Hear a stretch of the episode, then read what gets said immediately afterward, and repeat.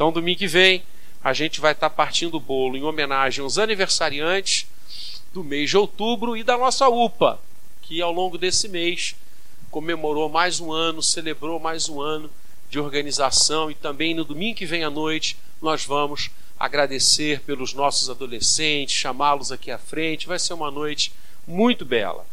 Mas os adolescentes escolheram uma temática muito interessante, desafiadora e absolutamente própria para os dias de hoje.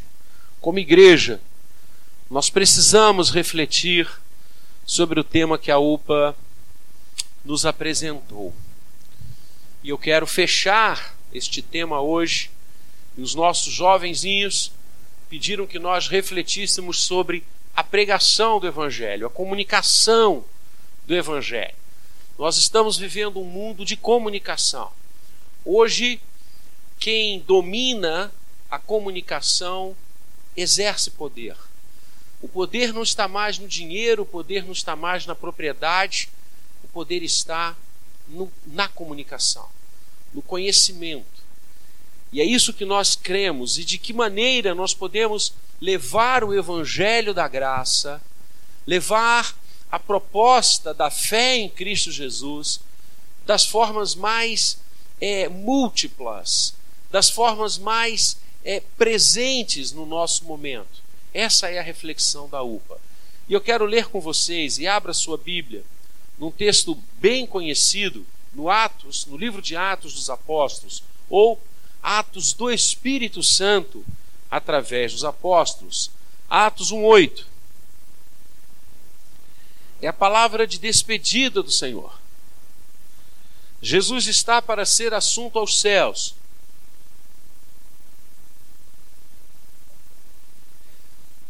E ele, reunido com os seus discípulos, ele ministra o verso 8 de Atos 1. Todos achamos? Vamos ler juntos. Mas recebereis poder ao descer sobre vós o Espírito Santo, e sereis minhas testemunhas, tanto em Jerusalém, como em toda a Judéia, Samaria e até aos confins da terra. Amém. Queira Deus abençoar a leitura de Sua palavra e a ministração que agora faremos. Amados, é tempo de evangelizar, é tempo de proclamar as boas novas. Aliás, o tempo já passou, agora é hora de colhermos. A urgência e o imediato desta hora são ressaltados por inúmeros textos bíblicos. Já desde o ministério terreno de Jesus, o Senhor atravessava um campo com seus discípulos e, olhando aquilo que estava plantado, ele disse: Orem, orem para que Deus mande aqueles obreiros para colherem o que já está maduro. Falava ele das multidões, falava ele das nações, falava ele dos povos que ainda precisam ser alcançados pela graça e pelo Evangelho de Cristo Jesus. A igreja não possui outra tarefa, não possui outra missão, a não ser proclamar o Evangelho da graça, a não ser falar de Cristo. E como bem aponta o apóstolo Paulo, e este crucificado, a reforma cujo mês encerramos na próxima quarta-feira, o mês de outubro, a reforma trouxe essa urgência a urgência de irmos ao mundo como evangelistas para falar aos povos, para falar aos corações que não há outro nome pelo qual importa que sejamos salvos a não ser o nome de Jesus. E a Igreja do Jardim tem refletido sobre o ID, tem refletido sobre esta missão que está sobre todos nós. A missão de evangelizar, a missão de proclamar a palavra, não é da liderança apenas, não é apenas dos pastores, nunca poderá ser apenas dos pastores, porque a pregação é responsabilidade de todos os crentes em Jesus. Por isso a reforma pontuou que a igreja é sacerdotal. Toda a igreja de Cristo exerce o sacerdócio. O sacerdócio não mais de oferecer os animais no templo, porque pelo seu sangue os, o perdão era ministrado, mas sacerdotes, porque agora falamos do Cordeiro de Deus que tira o pecado do mundo, e é Ele quem liberta, quem perdoa e quem salva os corações. Essa é a missão da igreja. É hora de evangelizar. É hora de evangelizar. E o Senhor Jesus, neste texto que acabamos de ler, nos dá alguns sinais profundamente relevantes sobre a nossa missão. É interessante situar, e não obstante eu já ter falado, o momento histórico desse texto.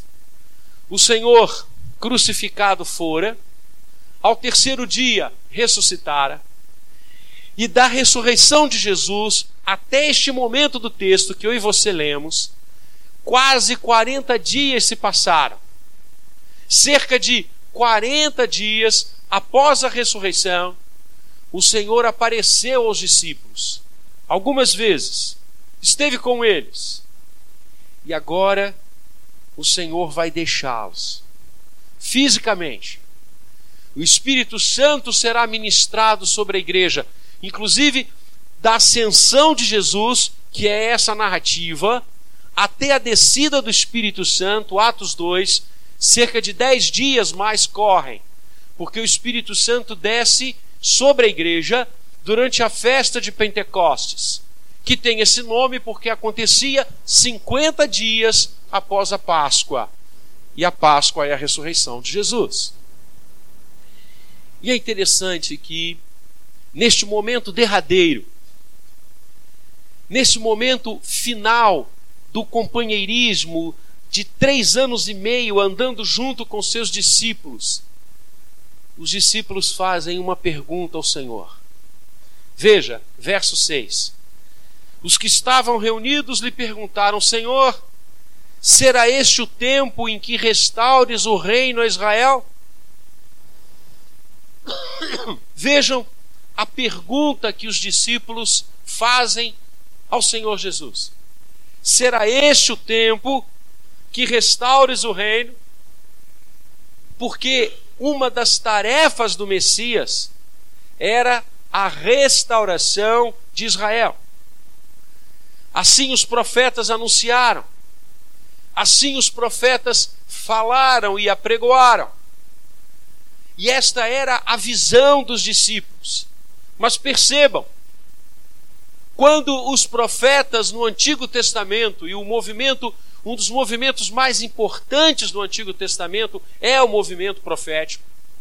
Quando os proféticos falavam da restauração de Israel pelo Messias, nem de longe eles estavam apontando uma restauração física, uma restauração histórica para a nação de Israel.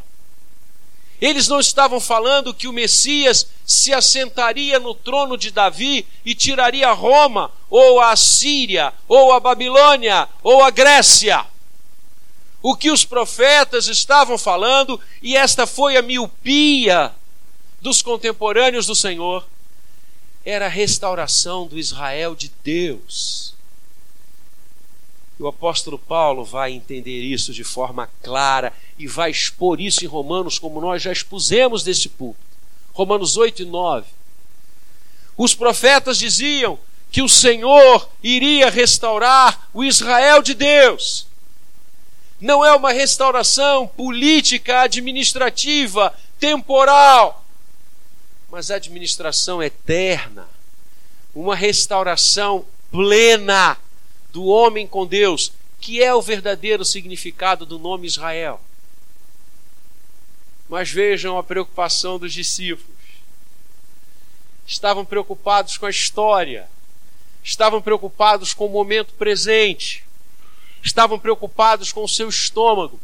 Não estavam errados, mas é muito maior do que isso.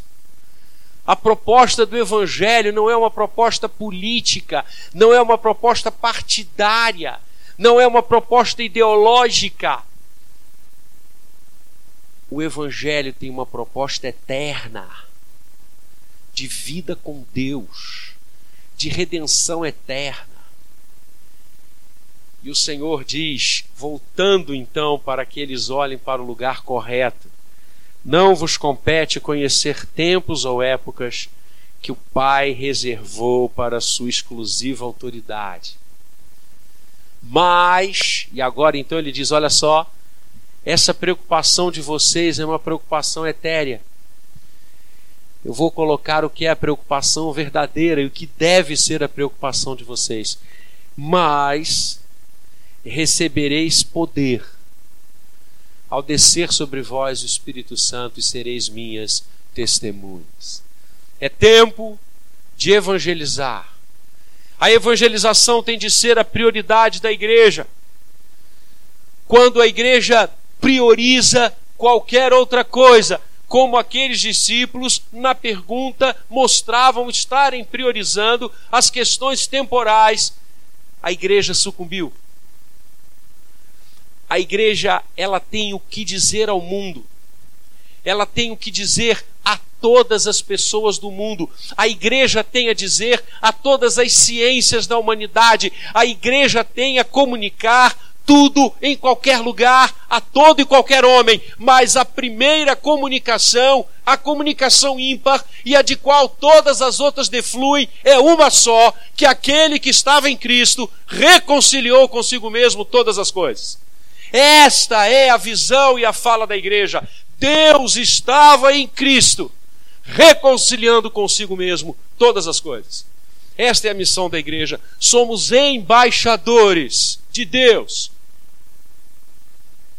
para proclamar aos homens que eles devem se reconciliar com o Senhor através unicamente de Cristo Jesus.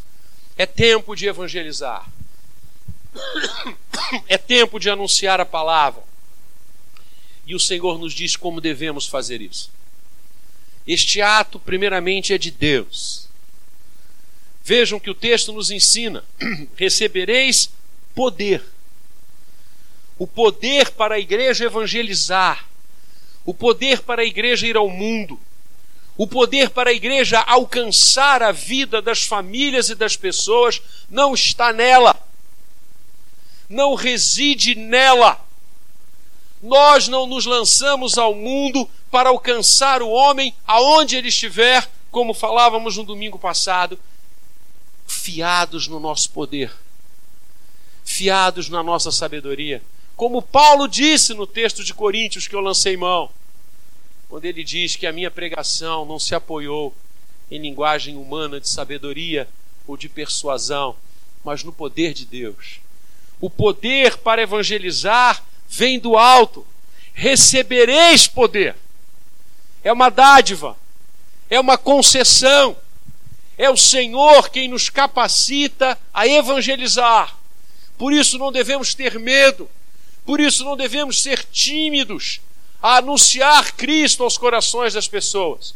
Por isso não podemos nos aquietar não podemos nos esconder debaixo de uma mesa, nós temos que ir ao mundo e falar clara, em alto e bom som, que Ele é o caminho único, a única verdade e a única vida, porque recebemos poder para isso.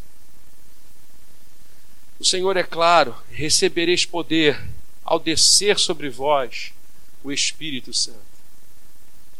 Quem capacita a igreja para evangelizar é o Espírito Santo de Deus. E esse é o momento que nós estamos vivendo, é o momento do Espírito Santo. Quando você olha para as Escrituras, quando você estuda as Escrituras, você percebe claramente que dentro da economia da Trindade houve ações muito delineadas das pessoas trinitárias. O Antigo Testamento, a pessoa prevalecente é a pessoa do Pai.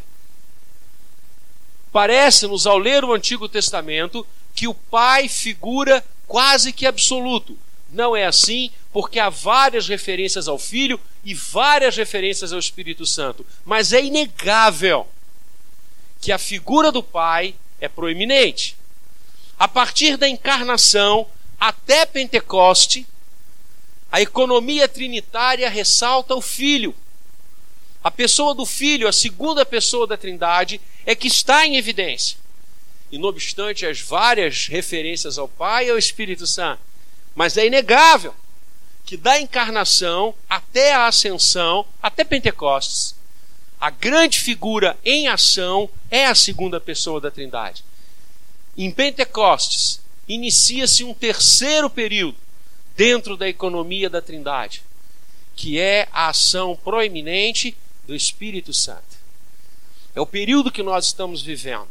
E esse período de ação proeminente do Espírito Santo irá perdurar até o retorno de Jesus. É o tempo do Espírito. É o Espírito quem nos converte. É o Espírito quem nos batiza em Cristo. É o Espírito quem nos perdoa, quem nos convence do pecado e aplica a obra da cruz nas nossas vidas. É o Espírito Santo que, de, que derrama dons e talentos sobre a igreja. É o Espírito Santo que nos dá poder, quem nos santifica, quem nos desperta para as coisas de Deus. É o tempo do Espírito. E esse tempo começa em Pentecostes. E Jesus fala deste tempo dizendo que o poder seria dado a nós quando da descida do Espírito Santo. Que acontece em Atos 2. Quando o Espírito é derramado sobre a igreja, irá permanecer com ela e sobre ela, preparando-a para aquele dia venturoso do encontro com o Senhor nos ares. Queridos, não há poder em nós. O poder vem de Deus. Nós não podemos nada. O Espírito Santo pode tudo, usando as nossas vidas. Nós somos como vasos de barro, cuja excelência está em estarmos em colocarmos-nos nas mãos de Deus. Nós somos instrumentos. Toda a glória e todo o poder é dele. Quando você abre os seus lábios para falar de Jesus, para todas as pessoas que cercam você, para as pessoas que convivem com você. O Espírito Santo está ali usando e tocando as vidas. E a palavra do Senhor não volta para ele vazia. O Senhor Jesus diz que quando o Espírito fosse derramado, e ele o foi, nós seríamos suas testemunhas. O Espírito Santo nos prepara para sermos testemunhas de Cristo. A palavra testemunha é linda. No Novo Testamento, a palavra martiria, de onde vem mártire. Uma testemunha é alguém que fala não do que ouviu, mas do que viu e viveu. E esse testemunho é tão forte que, se necessário, ele entrega a sua vida por ele. Por isso, martiria. Não é uma impressão. Martiria no Novo Testamento não era alguém que falava de algo que ouviu. Eu acho que a fala que ele ministra e que ele é chamado a pregoar é algo tão significativo e importante que, se necessário, ele entrega a sua vida como mártir por causa daquilo que está falando. Este é o conceito de testemunha no Novo Testamento. Nós ouvimos algumas semanas atrás aqui na igreja um homem testemunha de Jesus que foi na Coreia do Norte e a todos nos empolgou com o seu testemunho e relato. Isso é ser testemunha. É viver a sua mensagem a tal ponto que, se necessário for, insisto, sua vida será ofertada para que a sua palavra seja ouvida. Jesus diz que o Espírito Santo fará isto de nós, de cada um de nós, nos tornando em testemunhas, nos tornando em aqueles que falam sobre Cristo com paixão, com envolvimento, com amor não realizamos a evangelização de forma mecânica, porque decoramos algumas palavras. Nós falamos de Jesus porque amamos a Jesus.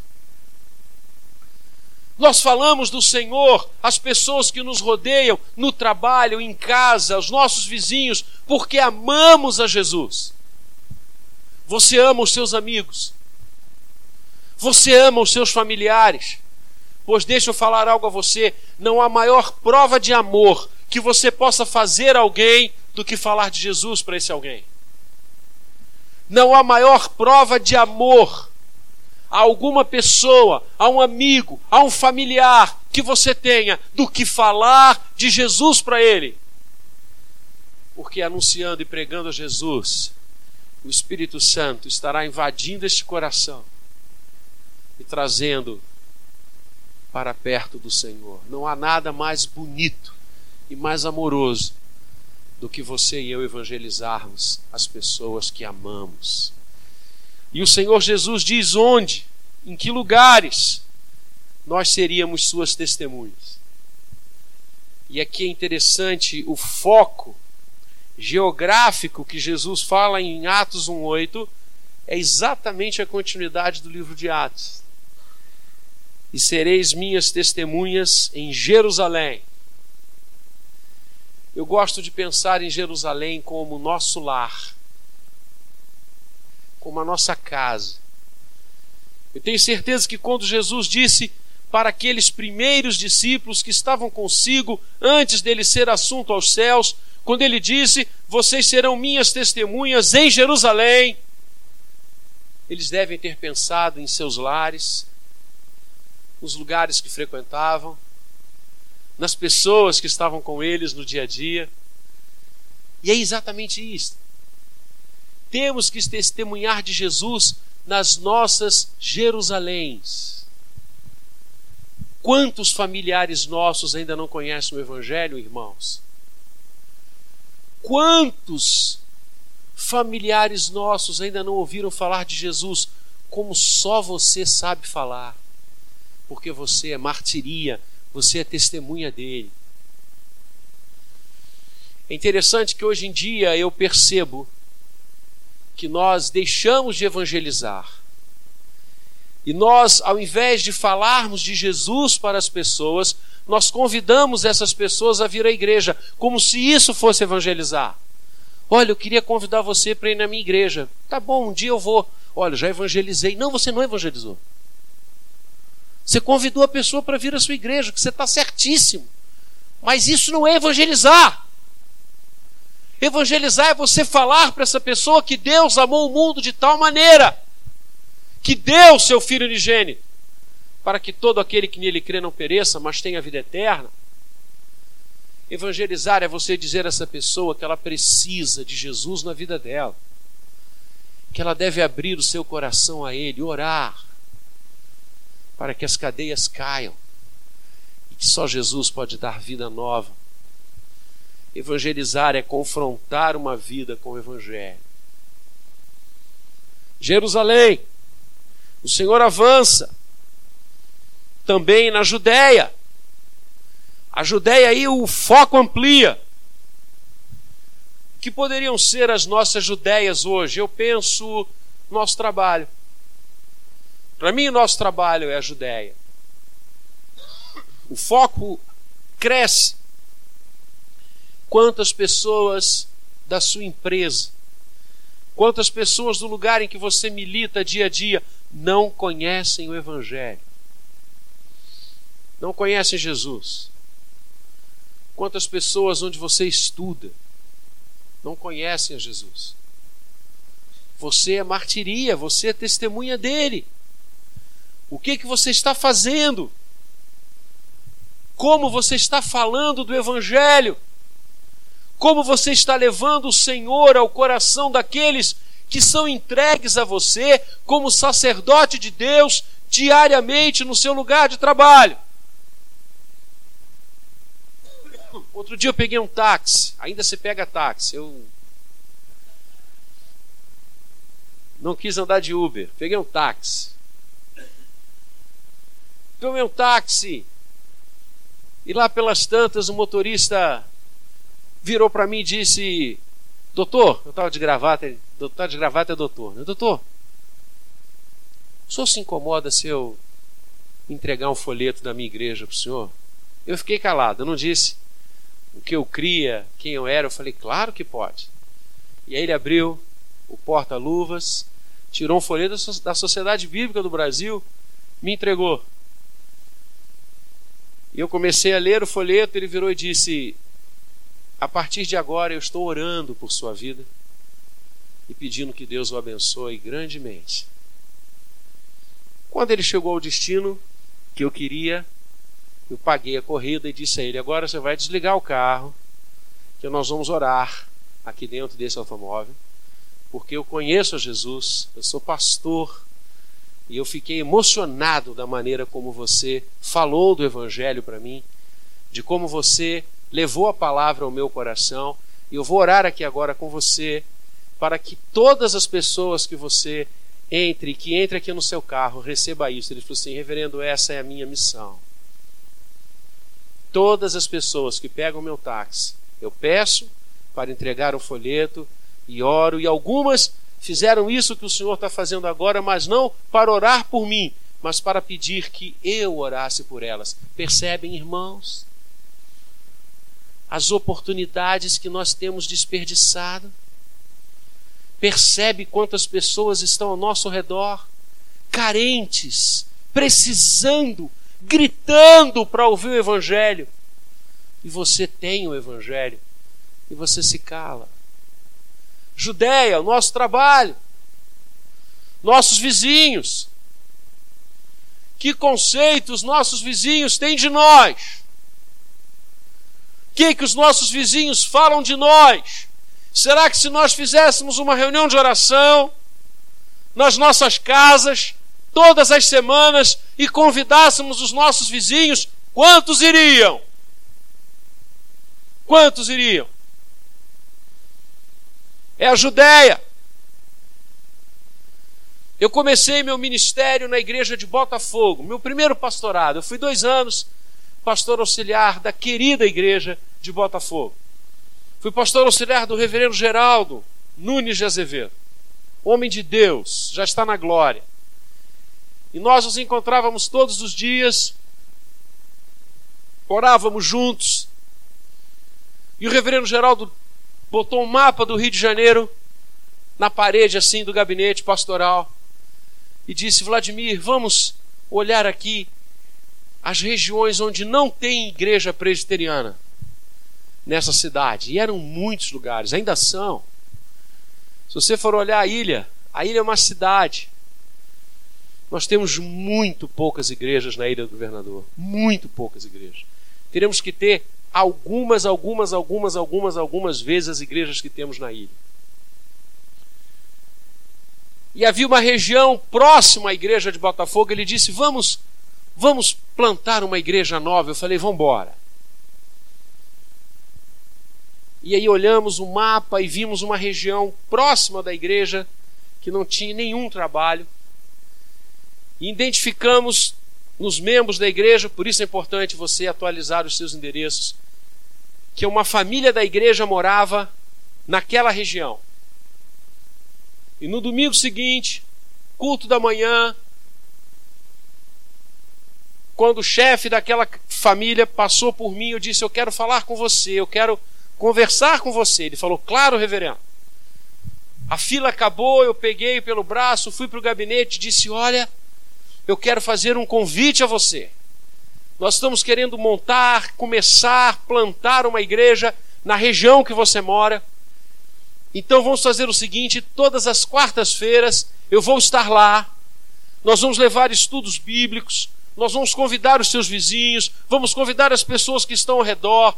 Nós vamos fazer um culto semanal na sua casa. A sua casa será o embrião. A sua casa será a semente da futura igreja que nós vamos plantar.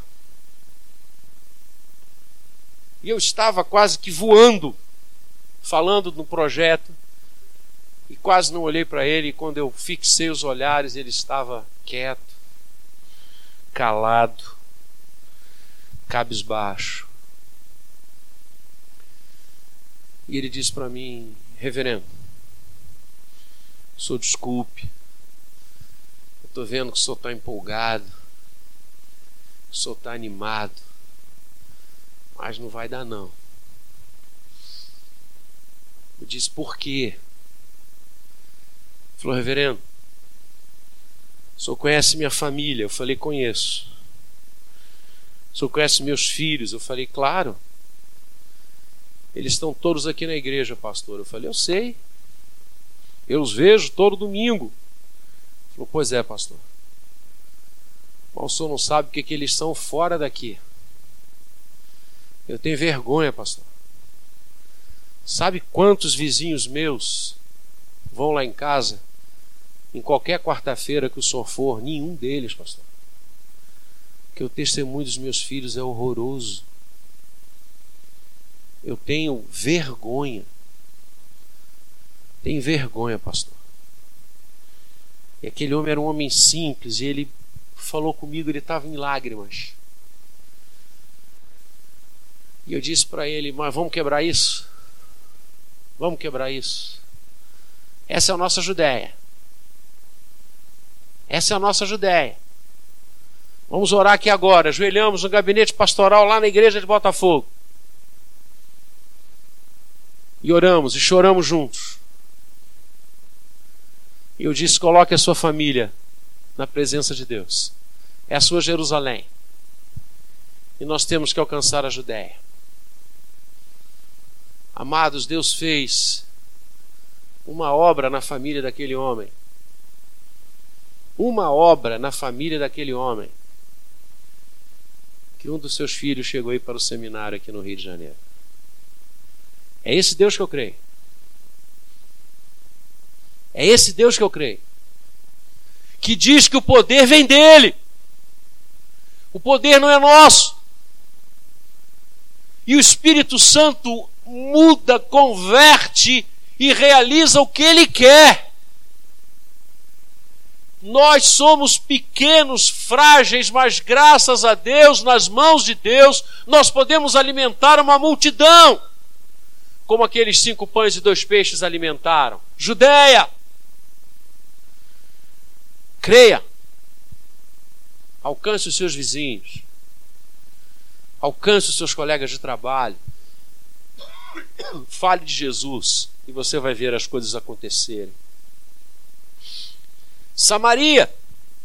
Jesus diz que nós seríamos testemunhas dele em Samaria. E o que seria Samaria?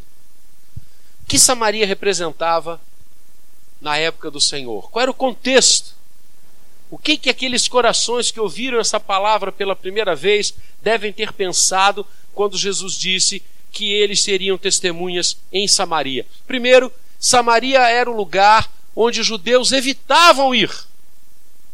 Na verdade, eles evitavam passar por Samaria. Eles davam a volta. Eles não passavam por Samaria.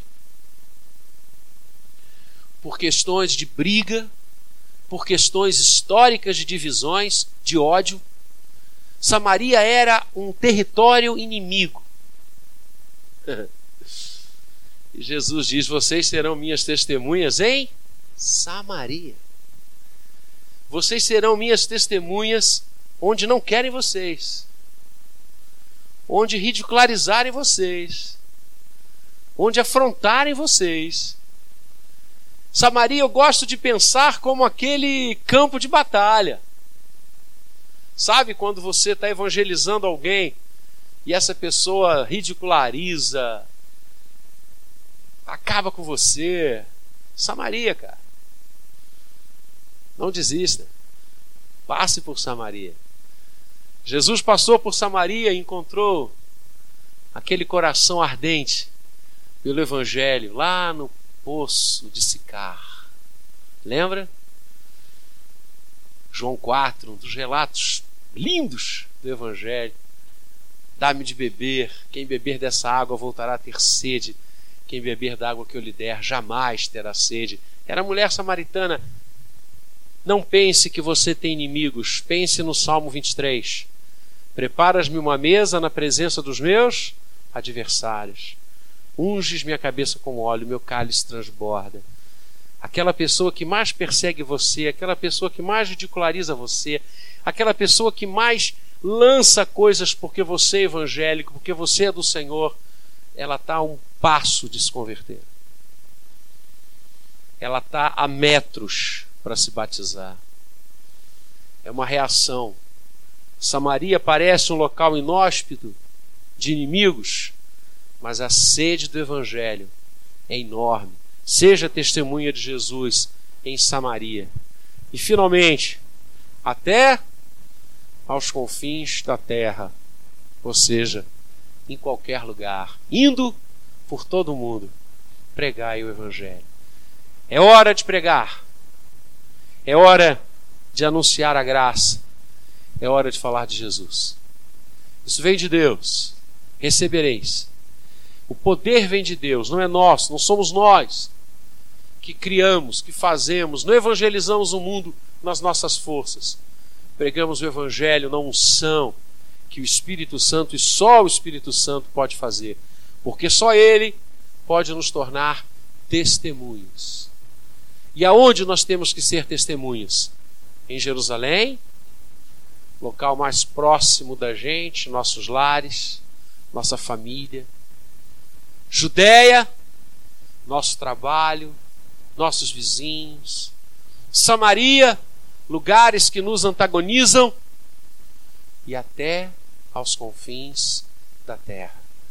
Que Deus nos abençoe e nos leve a ser evangelistas, nos leve a ter paixão pelas almas e nos leve a falar de Jesus e ser testemunhas dele em todos os momentos, em todas as horas. É hora de pregar o Evangelho.